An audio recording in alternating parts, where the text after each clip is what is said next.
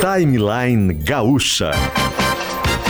Entrevistas, informação, opinião, bom e mau humor. Parceria Iguatemi Porto Alegre, Fiat, KTO.com e HCC Energia Solar.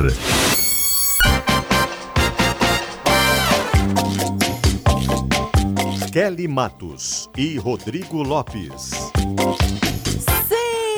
Bom dia! 10 horas e 8 minutos, 10 e 8, nós estamos começando o timeline. Hoje é quarta-feira, dia 19 de outubro. Restam aí poucos dias para o segundo turno da eleição ou das eleições, porque teremos aqui no Rio Grande do Sul eleição para presidente da República e para o governo do estado em segundo turno no próximo dia 30. Então temos uma semana e meia para a realização do segundo turno e nós estamos chegando em mais um dia em que a primavera não dá o ar da graça. O tempo está fechado, tem muita nuvem, céu tapado de nuvem aqui na esquina da Ipiranga com Érico Veríssimo. Temperatura agora em Porto Alegre 21 graus. Caxias do Sul na Serra 18 graus. Pelotas, zona sul do estado 21 já tem relato de chuva em Pelotas. Rio Grande, 19 graus. Santa Maria também com tempo fechado lá na região central, 21 graus. E na fronteira oeste, aí parece que vem o sol. 22 em Uruguaiana, 19 em Santana do Livramento. No norte do estado, tempo também nublado nessa manhã, 19 graus em Erechim, Passo Fundo com 21 graus. O timeline de hoje vai trazer discussões muito importantes sobre a eleição, sobre se há de fato um movimento de censura de publicações por parte dos candidatos, inclusive de veículos de comunicação, vai ser um dos nossos assuntos aqui no estúdio com o Rodrigo Lopes, com um convidado especial. Mas eu quero dar as boas-vindas aos nossos parceiros aqui. Eu acho que até pode ser com essa trilha, viu? Gostei, gostei. A gente vai fazer um suspense aqui para anunciar os nossos apoiadores.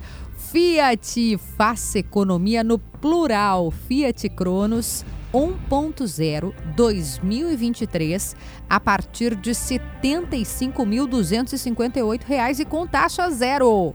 Consulte condições, acesse cronos.fiat.com.br. Juntos salvamos vidas. Iguatemi tem lojas que só tem no Iguatemi, lojas exclusivas, como a Lamartina. Você só encontra no Iguatemi Porto Alegre. Venha para o Iguatemi conhecer o mix mais completo da cidade. KTO.com hoje tem final jogaço, final da Copa do Brasil. A gente tem é, no Maracanã, as duas maiores torcidas do país, Flamengo e Corinthians. E você pode fazer o seu palpite. Vai lá, coloca o teu conhecimento em campo com a KTO.com, faz o teu registro e comece a brincar KTO.com, onde a diversão acontece.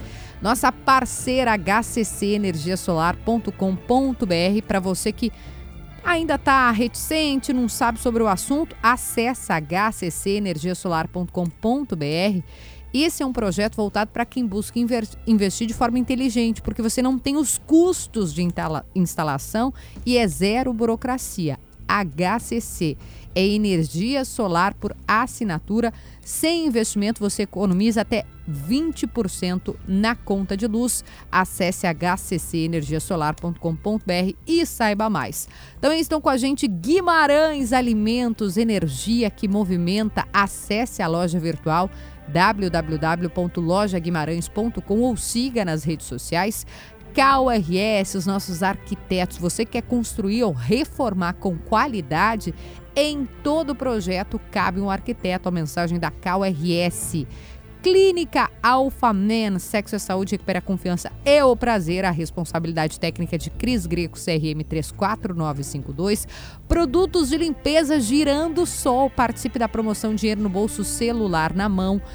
Weiman, Laboratório Weiman, faça os seus exames em casa com a coleta domiciliar do Laboratório Weiman. Agende hoje mesmo. Miolo Vinícola Almaden, venha conhecer um novo free shop de vinhos e o maior vinhedo do Brasil. Gramado Summit, o Festival do Futuro, de 12 a 14 de abril de 2023. A gente vai falar muito ainda sobre Gramado Summit, sobre os palestrantes, sobre quem vem aí de 12 a 14 de abril de 2023. KTO.com oferece o nosso minuto do Qatar. Já já vou falar sobre isso. KTO.com, onde a diversão acontece. E um último recado, vou pedir para o Augusto mudar o jazz aqui, que é muito, muito importante, da Week House. Você que está procurando um novo lugar para morar, está pensando nos critérios, arquitetura ou localização, design ou conforto, para onde você olha quando pensa no seu jeito de morar. Week House IO. Esse é um projeto que traz arquitetura contemporânea, integrada à rua, integrada ao ambiente, sempre em bairros conectados. São mini coberturas e apartamentos de um e dois dormitórios, com ou sem terraço e com a comodidade do entorno, do bairro e das áreas condominiais com a extensão de casa. Encontre o seu IO visite decorado belíssimo na rua Jaime Teles 136 ou acesse compre seu wiki, tudo junto, compre seu wiki com wiki.com.br. Ui! 10 e 14, Rodrigo. que bom, né? Que bom que alegria. temos muitos uh, patrocinadores nos acompanhando. Uma alegria. Bom dia, Rodrigo. Bom dia, Kelly. Bom dia aos nossos ouvintes. A situação na Rússia está piorando, Kelly. Olha que só, loucura, agora o né? Putin declarando lei marcial dentro da Rússia, inclusive em Moscou e também nas quatro áreas anexadas dentro da Ucrânia. Isso mostra que o Putin está encarando esses territórios como Rússia mesmo. Declara alerta máximo na Rússia. Isso é uma admissão tácita de que a situação está saindo do controle do Putin. A guerra chegou dentro da Rússia, Kelly. Lembrando que houve aquela explosão da ponte entre a Rússia e a Crimeia. E o que é lei marcial? É uma norma implementada em cenários de crise política, crises civis, conflitos, que substitui as leis e as autoridades civis por leis militares. Ou seja, prisão de manifestantes, por exemplo, sem julgamento legal, foge todo né, do, do Estado democrático de direito. A guerra chegou dentro da Rússia. É, o Rodrigo Lopes está aqui para nos explicar sobre isso, inclusive, né? A gente vai tratar ao longo da semana, nas férias do Luciano Potter, vai falar um pouco mais sobre esse conflito e Repetindo, para quem não pegou, sexta-feira o lançamento de Trem para a Ucrânia no Teatro São Pedro, livro do Rodrigo, vou mostrar aqui na live, transmissão em imagens. Aqui, ó, Trem para a Ucrânia, viagem a um lugar de onde todos querem sair. Tá espetacular e tem podcast sobre isso. Nosso podcast é um oferecimento Descomplica Kelly, PUC RS, pucrs.br. O mundo precisa de você aqui. Escolha o seu caminho em pucrs.br. É um episódio em que o Rodrigo reconstrói toda a cobertura, toda a ida dele, desde o início, desde a primeira ligação que ele recebeu. Trem para a Ucrânia está lá no Descomplica Kelly. Onde é que acha, Kelly? Todas as plataformas digitais. Se você quiser ouvir no Deezer, se você quiser ouvir em Apple Podcast, se você quiser ouvir em Google Podcast, pode. Se você quiser ouvir no Spotify, Pode, tá lá no ranking, inclusive, dos podcasts mais ouvidos do Brasil. Escolha o seu caminho em pucrs.br. Muito obrigada a PUC, que apoia aqui os nossos conteúdos, apoia os nossos parceiros. A gente não podia esperar nada diferente da nossa universidade, que promove esse debate de ideias, promove uma mudança de reflexão para a gente transformar não só o mercado de trabalho, mas o mundo em que a gente vive. Agora sim, vou apresentar nosso convidado que está aqui e a trilha é House of Cards, Augusto, ou Game of Thrones, porque é uma discussão. Oh, Augusto já é rápido, pegou a trilha de eleições, daí eu tô com a cabeça lá no, no House of Cards.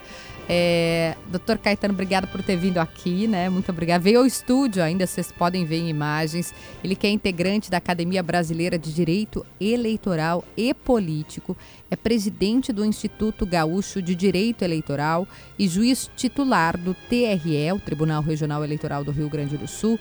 Doutor Caetano Cuervo Lopumo, falei certo?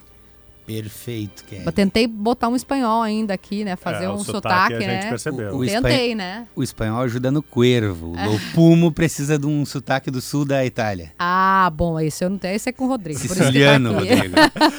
Não, é, é quando, eu, quando eu não falo alguma palavra bem, assim que a gente arrisca o portunhol, a gente faz o sotaque, né? É, dá uma Porque entonação. Parece, parece que é espanhol, sim, claro.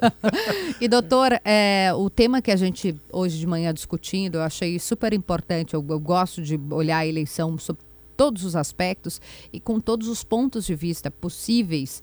É, a Gaúcha tem se proposto a isso também, né? A Gaúcha, é a, eu falo, é a tua voz, não é a, a, voz da Kelly, é a voz de todos vocês que estão escutando e que estão nos pontuando coisas. E um debate que me pareceu bastante importante e que está acontecendo nesse momento é sobre o papel do Tribunal Superior Eleitoral, no caso da Justiça Eleitoral, se ela deve ou não é, decidir é, censurar veículos. É, hoje, essa, essa compreensão do que é veículo também já mudou, né? A gente vivia num tempo em que, ok, você tem rádio, jornal e televisão. Hoje você tem um Felipe Neto, você tem é, o, o lá da Terça Livre também, né? Você tem vários comunicadores, influenciadores, o Alan dos Santos, me tinha me fugido o nome, que trazem informação e que também são canais importantes.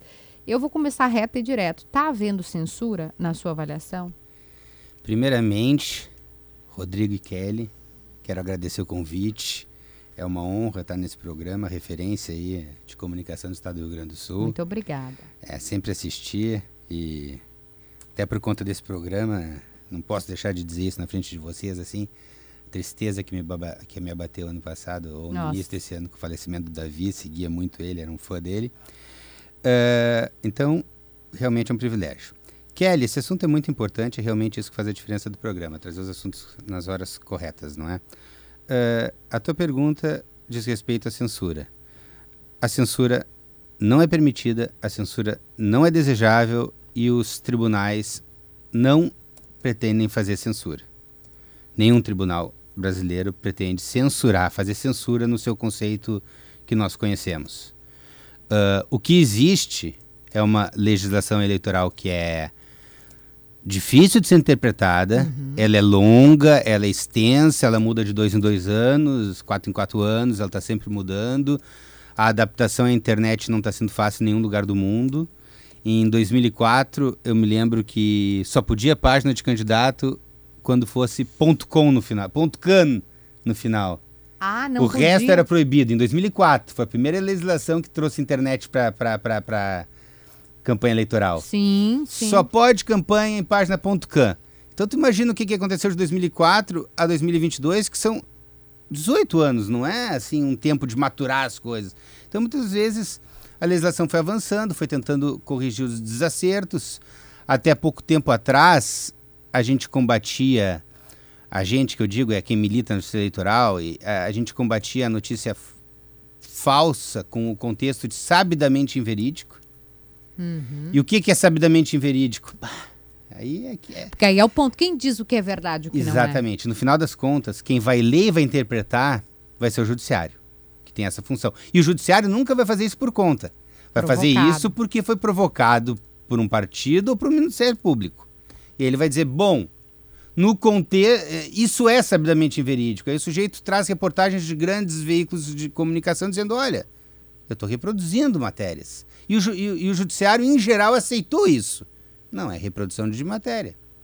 Então, uh, claro que a internet vai andando, vai correndo mais rápido que nós, a gente não consegue uh, muito avançar nesse ritmo. A legislação sobre fake news e desinformação ela é ainda muito tímida, porque é delicada também, né? Para que lado eu vou? Se correr o bicho pega, se ficar o bicho come. Se eu começar a podar fake news e deixar na mão de um juiz para sempre analisar, é difícil, a gente sabe que não é fácil. O judici... Ah, então o legislativo vai se controlando, mas o judiciário tem que enfrentar o caso concreto. Ontem, doutor, eu estava escrevendo a coluna de hoje, na Zero Hora, sobre a Nicarágua. E a gente sabe que é um assunto espinhoso. É, o, uhum. é né, o cavalo de batalha dos dois lados, de direita e de esquerda. Assim como eu poderia estar falando da Hungria, no caso, para citar um caso crítico da direita, né? Mas aí me pego também uma certa circunstância de que este material, este material jornalístico pode ser né, usado como de forma como arma né, na campanha, pode ser usado como a gente é muito difícil a gente é, julgar a interpretação das pessoas, né? Rodrigo, quando um material desses passa por alguém como tu, não necessariamente tu, mas tu tá na minha frente, eu te usar como exemplo. Um jornalista. Quando ele passa por um jornalista uh, que trabalha em meio de comunicação tradicional, quando esse que responde aos seus órgãos éticos, que responde à, sua audiência de forma clara, porque é uma audiência que uh, ao assinante, ao, uhum, é à lista de patrocinadores que a Kelly leu agora há pouco, uh, isso dá credibilidade. Não quer dizer que tu não possa interpretar mal, não quer dizer que tu não possa cometer um erro, eventualmente, etc. Mas dá credibilidade. Quando esse material surge numa página apócrifa, é outro mundo. Então, tu, isso, só isso, por exemplo, já facilita o juiz, hum. pegando dois exemplos extremos de um jornalista conhecido na área de uma página apócrifa. E nesse meio tempo existem milhares de situações. E, e é difícil também para o magistrado dizer quem é que tem competência, quem é que não tem e tal. Mas isso são fatores que fazem diferença. Porque a Rádio Gaúcha vai responder se e, é claro, tem esse endereço aqui, não precisei nem Acho importante digitar. esse ponto, doutor. Porque eu só escrevi gaúcha e o Uber me trouxe. A concessão, né? E o nosso ouvinte ele não é obrigado a saber, por isso que a gente faz esse descomplica aqui ao vivo, que é o, o, rádio e a televisão são concessões públicas. Então a gente tem regras. A gente, vocês podem cuidar. Se a gente der 10 minutos para o candidato A, a gente tem que dar 10 minutos para o candidato B. No jornal é um pouco diferente, né? Porque não é uma concessão pública. Então a gente, é, eu digo assim, a gente na rádio, em tese, em tese, a gente fica ali no limite da lei, porque qualquer candidato que se sentir prejudicado, coligação, pode ingressar na justiça e dizer: não, a Rádio Gaúcha está infringindo a lei eleitoral. Então, a gente pode tomar multa, inclusive multa financeira, ou sair do ar. Sair do ar, é gravíssimo. O senhor consegue explicar um pouquinho dessa diferença claro. da legislação? E aí, daí entraríamos em outros veículos, né? O, o, o que, a discussão pode ou não pode, enfim, mas queria que o senhor se apegasse nesse primeiro momento. O que, que esses veículos que são concessão não podem? Vamos lá, a questão é clássica, né? A diferença principalmente entre jornal e, e rádio e TV. Exatamente. E é essa diferença, a legislação trabalha há muitos anos, a, a jurisprudência está debruçada há muitos anos e a gente percebe claramente a diferença. Quer dizer, Rádio e TV têm uma obrigação, por ser concessão pública, de manter uma isonomia. Isonomia também não é uma igualdade absoluta. Tanto é que tem se aceitado uh, diversas vezes uma participação um pouco maior de um candidato que lidera ou tem mais interesse na pesquisa. Isso tudo com regras previamente estabelecidas. A RBS a gente sabe, por exemplo, que fez uma reunião prévia com todo mundo. Com os seguinte, candidatos, é. Os primeiros colocados vão ter três inserções por semana, os segundos duas, eu não sei se bem foi isso. Por exemplo, dar o debate, né, para pegar uma coisa que o senhor está falando. Os primeiros quatro primeiros colocados tinham 15 minutos de entrevista, 20 isso. minutos, eu não vou lembrar exato. Os demais tinham 10. Isso, então é. isso foi acordado, isso está dentro da legislação. Está dentro da legislação, porque tu não estás tirando ninguém, tu não está dando tratamento privilegiado sem sentido, etc e tal, e isso foi acordado. Então é uma solução perfeita. Uh, a questão dos debates também, a solução está na lei. A lei diz que alguns tu tem que convidar, outros não precisa convidar. Tem representação, né? Tem Perguntaram por que, que o padre estava no, no, debate. Perguntaram isso também. Olha quantas abas a gente já abriu, é. né? Gente, eu vou fechar. Mas por que, que o padre estava no debate? Muitas pessoas perguntaram. Porque o partido do padre Kelman, estou me referindo ao primeiro turno, é o PTB. E esse partido tem representação no Congresso. Quer ver um outro partido que não tem e que agora não vai ter obrigatoriedade? O Novo. Ele perdeu ali, o, ele tinha, né? E o Dávila estava no debate. Já no, no, no, outro não tem. Então, olha o tamanho da complexidade, mas vou fechando a aba. Vamos fechando. E para fechar essa aba, eu vou te dar mais um exemplo. Da Luciana Genro, que em 16 não tinha obrigatoriedade Verdade. de estar no debate. As rádios, tanto a Gaúcha como a Guaíba, elas uh, quiseram a presença da, da Luciana Genro, porque liderava a pesquisa, estava entre as primeiras, e todos os candidatos aceitaram. Aí um ah, acordo. Uma... Aí foi um acordo, porque tinha o uhum. interesse jornalístico de todos. Quem é, qual o debate ia ter graça sem um player relevante? Então, vamos fechando essa aba. Tá, fechamos a aba o do debate. O jornal, por sua vez, é, é um instrumento que não depende de concessão. Ele depende de uma mera regulamentação simples tal. Então, o sujeito abre o jornal, ele tem que ter a devida inscrição nos órgãos próprios de controle da profissão dele, de jornalismo e tal. E esse jornal pode manifestar preferência. E aí a gente entra para hum. outra aba. É, essa daqui nós não vamos desenvolver muito agora, mas eu vou deixar num cantinho aqui, ó. A aba do abuso. Ah. Ele não pode ah. cometer um abuso, né? Se ele virar um jornal. Um panfleto. Um virar um panfleto. Aí ele está abusando. Mas, enquanto ele manifestar em preferência, em editorial, alguns grandes jornais do país fizeram isso. O Estadão fez. Né? Diversas né? vezes na nossa história, o Estadão Não, recentemente. E, e, a federação que a gente teve no Rio Grande do Sul, jornalismo político é, posicionado na história do, do, Rio Grande do Sul e do Brasil é, é muito conhecida, né? Diário do Sul e outros claro, aí. Né? Claro, né?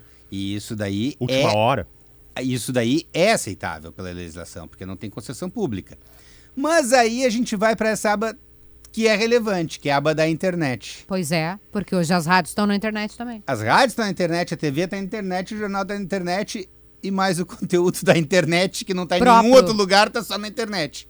E esse é o desafio. Esse é um desafio bárbaro. Então, assim, os instrumentos para controlar a internet, a gente ainda não tem de forma tão clara Uh, o estudo sobre a internet ele faz parte de todos os fóruns e congressos que a gente tem feito em direito eleitoral nos últimos talvez 10 anos, porque a gente precisa alinhar isso. E é aqui normalmente que surgem esses problemas de um pouco mais gravidade e subjetividade. Claro, teve essa questão da Jovem Pan agora. É, eu não vou entrar no caso porque eu nem conheço, né? Mas, Mas, é um ponto importante a Jovem Pan, que é uma emissora, uh, né, com um, um, longo tempo já de atuação. E ela também é internet e ela também é televisão agora. Exatamente. E, e é rádio. E é, é, e é, é rádio de origem, né? O, é. o, rádio da, da manhã da Jovem Pan é um noticiário tradicionalíssimo, né? Se eu pegar qualquer claro. livro de que fale sobre o jornalismo, você vai pegar. E que de um tempo para cá é, assumiu uma, um posicionamento, uma postura, e enfim, tá tudo em tese está tudo certo, imagino eu, que, ou não? Não, o que, que aconteceu com a Jovem Pan foi o pedido de abertura de uma investigação. Ah, o senhor está eu... falando. Ah, tem uma novidade. Tem uma novidade. E o que me pai, eu não entraria jamais no, no ponto da, do que, que a emissora está fazendo, porque não me diz respeito, mas um fato público é a abertura de uma investigação. E eu acho que todo mundo está sujeito a isso. A investigação, paciência, né? Eu posso não gostar de ser investigado, mas se eu estou num ambiente público, nesse tipo de debate, uma das partes se sente prejudicada, pediu investigação. Isso é uma coisa. O judiciário de novo provocado, como o senhor disse. O judiciário provocado por uma parte, numa petição muito bem trabalhada. E, e as respostas vão ser com petições igualmente bem trabalhadas. Não sei para que lado isso vai. Nesse caso, a fundamentação seria isso, de que o, o rádio é uma concessão? De ah. Desigualdade de tratamento. Provavelmente deve ter trabalhado também esses conceitos. Né? Eu não li o processo. Estou falando realmente de manchete de jornal do TSE. É, manchete porque entrou, foi no fim de semana, exatamente, para o ouvinte que não é familiarizado, a coligação que defende o candidato, que imagino que vocês sabem qual é, né, entrou dizendo que uh, havia um tratamento diferenciado pró-Bolsonaro, uh, no caso do, do, da Jovem Pan. É. Isso está gerando bastante polêmica nas, nas redes. Ah, mas a emissora tal te, te beneficia, a emissora Y beneficia aquele e tal. Bom, todo mundo tem direito de fazer o seu dossiê, o seu material, produzir, entrar na justiça e pedir uma investigação. Até aí, me parece que o judiciário está atendendo a, a, demanda que recebe. Uh, os pontos mais polêmicos me parece que vem na, na no que é chamado aí de censura. Porque essa, essa palavra é um palavrão. Essa palavra ela agride o regime democrático. Eu não vejo censura.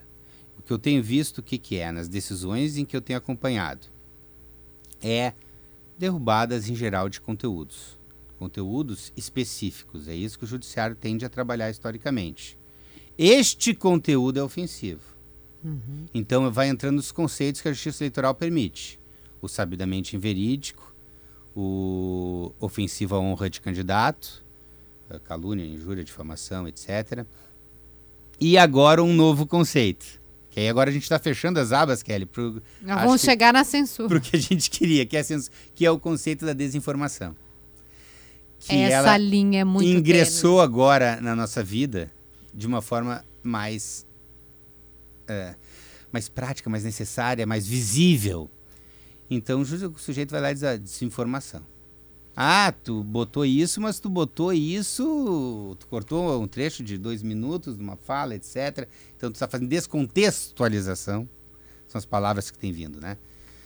E isso aí entra, realmente, entra num trabalho do suposto vitimado ou do Ministério Público, que vai ter que pedir para um juiz e tem um poder de argumento do juiz de que isso realmente está ferindo aquelas normas da justiça eleitoral que proíbem sabidamente inverídico, injúria, difamação, e agora com uma resolução do TSE que fala, traz também a desinformação e descontextualização.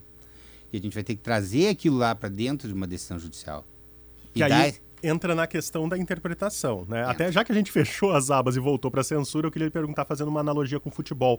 A gente costuma dizer que um bom árbitro de futebol é aquele que aparece pouco durante a partida. O judiciário eleitoral está aparecendo demais? É, Rodrigo, tu sabe que isso tem um, um, assim, ó, eu estou me despindo agora da minha função de juiz, tá? Tô agora vestindo a camiseta de acadêmico que estuda matéria há muitos anos, o que é impossível, mas eu vou tentar fazer isso. É, tu sabe que a gente tem visto que o judiciário, o judiciário foi chamado pela sociedade, foi chamado. Isso aí é assim, ó, academicamente a gente não pode discordar disso, especialmente na eleição as pessoas votaram, uh, fizeram abaixo assinado para criar a lei da ficha limpa, fizeram abaixo assinado para criar a lei do, da compra de votos em 99, do, da captação de de votos que poderia gerar cassação, que gera cassação. Então são as pessoas dizendo. E quando tu faz uma lei dessas, de iniciativa popular, Congresso aprova, quem é que vai julgar essa lei? É o Judiciário. Então, de certa forma, o Judiciário foi chamado e o Judiciário foi respondendo. E é verdade, doutor, que tem uma. Como toda instituição, né, que é feita de, de seres humanos que têm suas posições políticas. É, hoje, no, na coluna, não lembro, acho que no Globo, não lembro de qual colega, fala sobre uma disputa interna entre juízes mais intervencionistas e os não intervencionistas, ou seja, aqueles que defendem que o judiciário não deve estar tão participante assim. Sobre isso, Rodrigo, eu pedi para quem fez essa coluna mandar um áudio para a gente Opa. explicando. Vamos ver se, ele consegue, se a gente consegue rodar aqui do meu celular o repórter que mandou aqui. O Tribunal Superior Eleitoral vive uma espécie de cabo de guerra. De um lado, uma ala do tribunal acha que a intervenção da corte no debate político deve ser minimalista, ou seja, menor possível. De outro, uma outra ala, capitaneada pelo presidente da corte, o ministro Alexandre de Moraes, avalia que a corte deve sim ser rigorosa, linha dura e firme no combate à disseminação das fake news e da desinformação. Só que as últimas decisões que a gente tem visto no TSE, inclusive com a determinação de censura documentário e também a remoção de conteúdos jornalísticos, deixa bem claro que a ala capitaneada pelo ministro Alexandre de Moraes, ou seja, a ala linha dura, está vencendo o debate interno da corte. Esse áudio do repórter Rafael Moraes Moura, que é do Globo dessa reportagem Exato. que o, o Rodrigo estava citando. vou te passar a palavra de novo, da Não, ala é intervencionista é ou minimalista. Assim como na Igreja Católica existe, assim como todas as instituições, existem alas que defendem né, determinados lados. E a ala é, intervencionista estaria sendo hoje majoritária? Rodrigo, primeiramente eu queria te dizer o seguinte, ó, eu acho que o termo ala não é um termo muito bom, né? O que, que acontece? Existem grupos de pensamentos diferentes sobre a interpretação da lei, né? Uh, a gente, o certo, no meio jurídico, talvez, seria usar alguns outros vocabulários, substancialista, procedimentalista, ativista, etc., mais trabalhados. É, esse vocabulário usado pelo jornalista é muito mais de cunho popular, ordinário, né? Como é que é o intervencionista? Não, Minimalista. Minimalista, que seria o árbitro, como disse o Rodrigo, aquele árbitro que Deixa ele vai jogar deixando o latino-americano da Libertadores. diria bem aqui, né? Faria o nosso VAR. Uh, e o outro não, é mais intervencionista, como explicou sim. o Rafael, de que acha que o TSE tem que entrar sim. É. Uh, eu acho que isso daí é uma, uma questão de ponto de vista jurisdicional que os juízes enfrentam há muito tempo. Tem juízes com posições mais intervencionistas e menos, usando esse vocabulário. E na justiça eleitoral, isso então salta aos olhos, salta muito, porque a decisão é sempre manchete. Uh, o que que eu tenho visto assim? existe a lei, os dois vão se basear na mesma lei. Isso que é interessante. É a mesma lei. É né? a mesma lei. Mas não é o mesmo juiz ou não, não é, o mesmo, mesmo juiz, ministro. Não é a mesma interpretação. Não é a mesma base, sei lá, um busca um fundamento constitucional de liberdade de expressão, o outro usa um fundamento constitucional de igualdade de chance entre os candidatos. E a partir desse fundamento constitucional que tu parte a tua interpretação, tu tem decisões totalmente distintas. Uh, claro que a liberdade de expressão é a base, talvez, a mais importante até de um processo eleitoral, né? Quer dizer, se não tiver liberdade de expressão. Então, assim, ó, eu, o que eu costumo dizer, assim, até para alunos, quando eu dava aula, é que tem que doer uma decisão dessas de censurar conteúdo. Tem que nos doer um pouco. Tem que ser aquela decisão um pouco sofrida e muito bem fundamentada. Agora, há base legal para esse tipo de decisão, não é? Há base legal. O extrapolamento ou não em um caso concreto ou outro vai gerar uma discussão social. Faz parte. O judiciário, o que parece, pela reportagem, então, falando assim, imaginando, está é, tá assumindo um papel mais ativista. Isso aconteceu em alguns momentos também. Eu vou lembrar da eleição de 2014. Vocês devem lembrar uhum. que no segundo turno o TSE deu meio que uma virada jurisprudencial num voto do ministro Toffoli e disse que a propaganda agora tinha que ser propositiva. Vocês lembram disso? Foi até uma coisa assim que pegou as pessoas de surpresa, né? Porque tinha liberdade de expressão para xingar o adversário e de repente a propaganda tinha que ser propositiva. Então, em alguns momentos, a, a corte também, as cortes sentem a necessidade de, mediante os fatos que vão ocorrendo, se adaptar, adaptar a sua própria ju jurisprudência. Eu não estou dizendo que isso é errado ou não, num caso concreto ou no outro. Eu estou dizendo como a gente se sente. Às vezes a gente quer essa liberdade viu que ela se extrapolou em algum caso, porque há casos clássicos da liberdade ser extrapolada também. E aí, o, por exemplo, os fatos sabidamente verídicos, a injúria e agora a desinformação. É difícil analisar esse caso concreto, por isso que eu digo que vira muito um argumento de uma função de argumentação. E os conceitos muitas vezes são distorcidos. São distorcidos. Ah, é muito fácil dizer é censura, ou ah, é uma ditadura, é democracia. Perfeito. Porque hoje nós estamos num momento em que tudo vira é, o viés. E né? alguns gostam de trabalhar em cima da linha. Alguns gostam Na de dúvida, trabalhar né? naquela linha. Porque a linha, a linha do, das, do, do do limite entre a liberdade e a opinião, né? Sim. Então, alguns. Assim como liberdade de expressão não é dizer tudo que se quer. Porque tem o limite. Democracia também não é simplesmente votar, né? Não Porque é Tem muitos votar. países do mundo que têm votação, tem eleição e são ditaduras. Não né? existe democracia sem eleição. Agora, eleição sem democracia existe. É verdade. É, desde, no século XX, as grandes ditaduras mantiveram eleições, salvo aquele período ali é. da, Iraque, do Estado Síria. Novo da, do, e alguns países, mas em geral sempre teve eleição. Aqui no Brasil. Doutor Caetano, eu queria dizer para o senhor que a gente não esgotou nem um terço do nosso conteúdo. Mas o nosso tempo, infelizmente, acabou. É uma discussão profunda, eu acho que a gente fará mais vezes aqui no programa. O Timeline sempre se dispõe a trazer pontos de vista sobre um determinado tema e esse tema surgiu com veículos de imprensa, inclusive, condenando o que chamaram de censura. O Globo publicou um editorial sobre isso. A gente tem visto muito também eleitores do presidente Bolsonaro reclamarem do tipo de tratamento que alguns blogs, rádios, eh, conteúdos de apoio ao Bolsonaro têm sido tratados como censura na avaliação desses grupos. Mas enfim, doutor Caetano, vou ter que chamar o senhor de novo. Muito obrigada pela presença aqui. Ele que é integrante da Academia Brasileira de Direito Eleitoral e Político, presidente do Instituto Gaúcho de Direito Eleitoral e juiz titular do Tribunal Regional Eleitoral do Rio Grande do Sul. Obrigada pela presença. Kelly, eu sou bom de tempo, tá? 20 segundos para te Ah, pô, ele fez um sinal ali, eu digo, meu Deus, de candidato, eu quase infartei. Que a gente não pode na rádio. Tem rádio que fala, mas nós não podemos, eu quase infartei. Eu só quero dizer o seguinte, ó. Eleitor, seja crítico, inclusive com as decisões judiciais. Nós estamos sujeitos a isso. Só façam isso na medida democrática, com um vocabulário democrático, forma democrática. A crítica ela é natural aos meios de comunicação, ao Perfeito. Poder Judiciário, aos candidatos, né?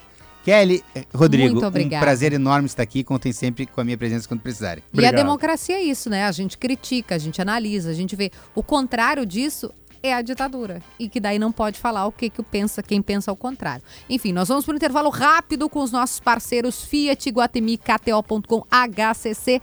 Rápido intervalo e já voltamos com mais Timeline.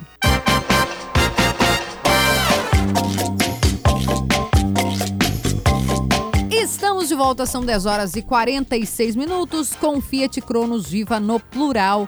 Lojas exclusivas do Iguatemi, como a La Martina, você só encontra no Shopping Iguatemi Porto Alegre. KTO.com gosta de emoção, te registra lá para dar uma brincada. Quer saber mais? Acesse KTO.com e HCC que apresenta a energia solar por assinatura sem investimento. Você economiza até 20% na conta de luz. A gente já vai mudar o jazz aqui, tem muita mensagem sobre o primeiro tema do programa.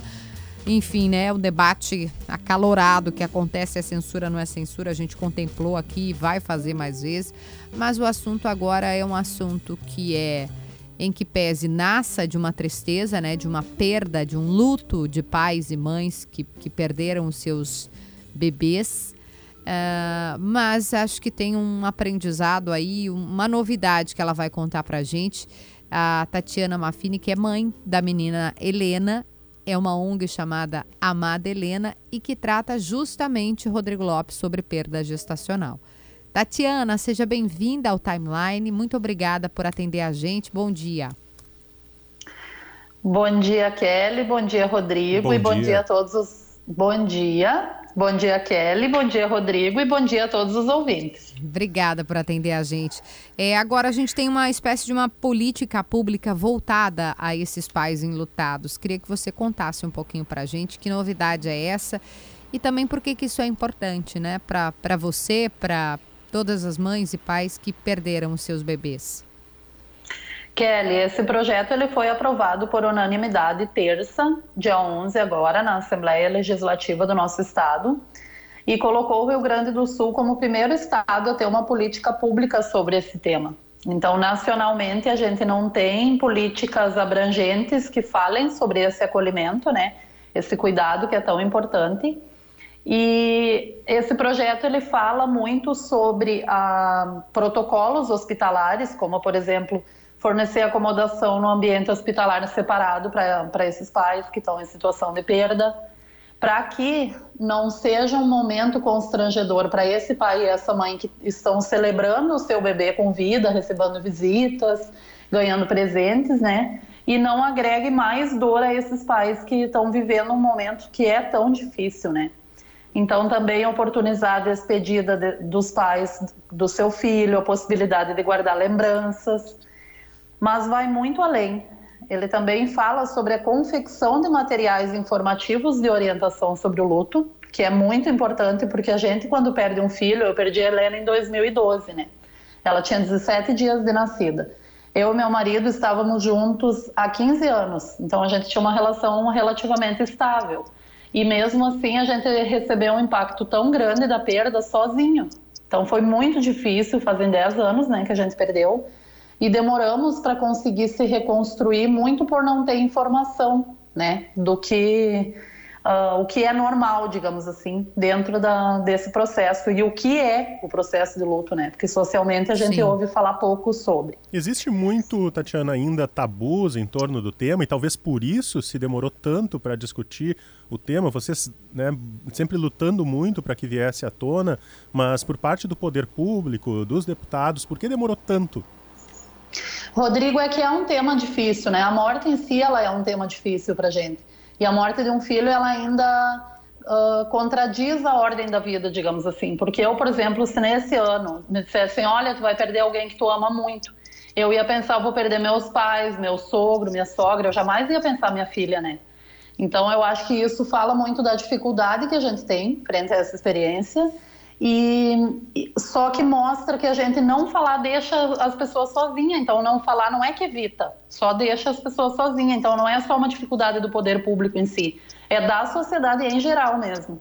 A gente, eh, eu passei pelo processo de perda, perdi a gestação ainda em andamento, né? Foi um aborto, dois abortos espontâneos. E a Helena, no caso, no seu caso, né, Tatiana, você perdeu com 17 dias de vida. Cada um dos processos é muito dolorido, né? E como disse o Rodrigo, a gente fala pouco sobre o tema. Eu já fiquei mais chateada com isso de dizer, poxa, falem sobre isso, mas eu também entendo que é uma dor tão grande, é tão horrível perder um bebê, é tão dolorido e tão pesado e, e a gente fica tão mal que eu consegui compreender e respeitar quem não quer falar. Porque realmente é algo assim, né, Tatiana, que a pessoa ela leva um tempo para processar e às vezes não consegue ao longo de toda uma vida. Exatamente, Kelly. Então, sinta meu abraço sincero de mãe, né? E, e, eu tenho outros dois filhos e eu falo a mesma que, coisa que tu. Eu compreendo a dificuldade que as pessoas têm, porque eu olho para eles e eu penso, meu Deus, como eu consigo viver. Então, é uma coisa muito uh, intensa, assim. É uma experiência muito intensa. Tanto que eu demorei 10 anos hoje Uh, eu nunca acreditei, quando eu perdi a Helena, que eu estaria tão, digamos, bem uh, após perder ela. Hoje eu estou na minha melhor época, sabe? Só que essa reconstrução ela demorou 10 anos e ela uh, passou muito mais do que fé ou de um processo psicológico, porque as pessoas pensam que é só psicológico, né? Uhum. E não é, ele te desestrutura de uma forma que tu tem que uh, fazer várias coisas, visitar vários uh, lugares para conseguir se reestruturar, né? É uma coisa que demora muito, sim. Para mim demorou muito, né? Conseguir ter uma normalidade, né? Uma coisa, essa pauta foi uma sugestão da nossa produção, né, do Jax, e uma coisa que você falou e que faz conexão com que que, que eu acho que também faz sentido para mim, que é quando você perde, Rodrigo e queridos ouvintes, um bebê, uma gestação, você vai para o mesmo lugar onde estão os pais que estão tendo filhos e estão muito felizes, né? Não haveria de ser diferente, porque é, é o melhor momento da vida, né? Eu tô grávida, agora tô feliz da vida. E é uma sutileza, é. né? Uma coisa tão simples de se fazer, separar esses pais, né? Porque... É é, um, é, é, humano, né, Kelly? É humano. É uma dor, é exatamente uma coisa simples. E que a, a Tati estava falando agora que dá para daqui a pouco prever isso, né? Eu lembro de uma amiga que teve ectópica, né? A gravidez que não, não é no, no lugar certo, entre aspas, né? No lugar correto. E, e ela disse isso, ela estava ao lado de todas as outras mães grávidas e muito feliz, como deve ser, e ela ali passando por aquele processo de dor, de sofrimento, de, de ter que é, tu, tu, sai da felicidade plena, né? Porque tu foi mãe durante 4, 5, 6, 7, 8 semanas e de repente o mundo desaba, né, Tati? Exatamente. E fala também que ele deu outra situação bem importante, que é a identificação dessas mães. Então, por exemplo, quando troca a equipe hospitalar, né, a equipe de, tá, de saúde, eles chegam no quarto, oi mãezinha, cadê seu bebê? Ela vai ter que dizer, olha, aconteceu assim, eu perdi, ah. entendeu? Então ela usar uma pulseira de identificação para que não, isso não ocorra. Quando a equipe chegar, ela já saiba, né, o que aconteceu. Então são várias coisas que é o projeto de lei. Se colocar lá no Google, uh, projeto de lei Helena Maffini, aparece tudo o que vai ser colocado uh, em prática, né? Assim que ele for sancionado pelo governador. Perfeito. Ah, ainda tem a etapa da sanção, que é importante também, né? E eu tenho, não tenho nenhuma dúvida que o governador será sensível e vai sancionar esse tema. A gente conversou com a Tatiana Mafini e eu faço convite. Ela é mãe da menina Helena, um bebê que faleceu aos 17 dias de vida. E procurem na rede social ONG Amada Helena, porque o conteúdo é realmente muito bom, muito tocante. O site também tem muitas informações. Muito. Ontem eu mergulhei ali nos movimentos Mães de Anjo, tem cards, é, cards tem mensagens, né? também, tudo isso. Tatiana, querida, obrigada, viu? Parabéns pela luta. Obrigada, Kelly, obrigado, Rodrigo, e obrigado aos ouvintes. Rodrigo Lopes, nos vemos amanhã.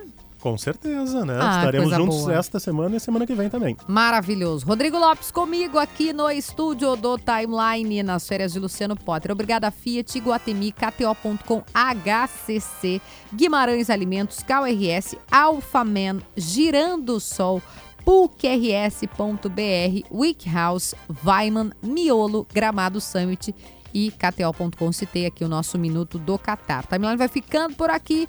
Vem aí notícia na hora certa e depois chamada geral primeira edição. Tchau! Ouça a Gaúcha a qualquer momento e em todo lugar. O programa de hoje estará disponível em gaúchazh.com e no Spotify.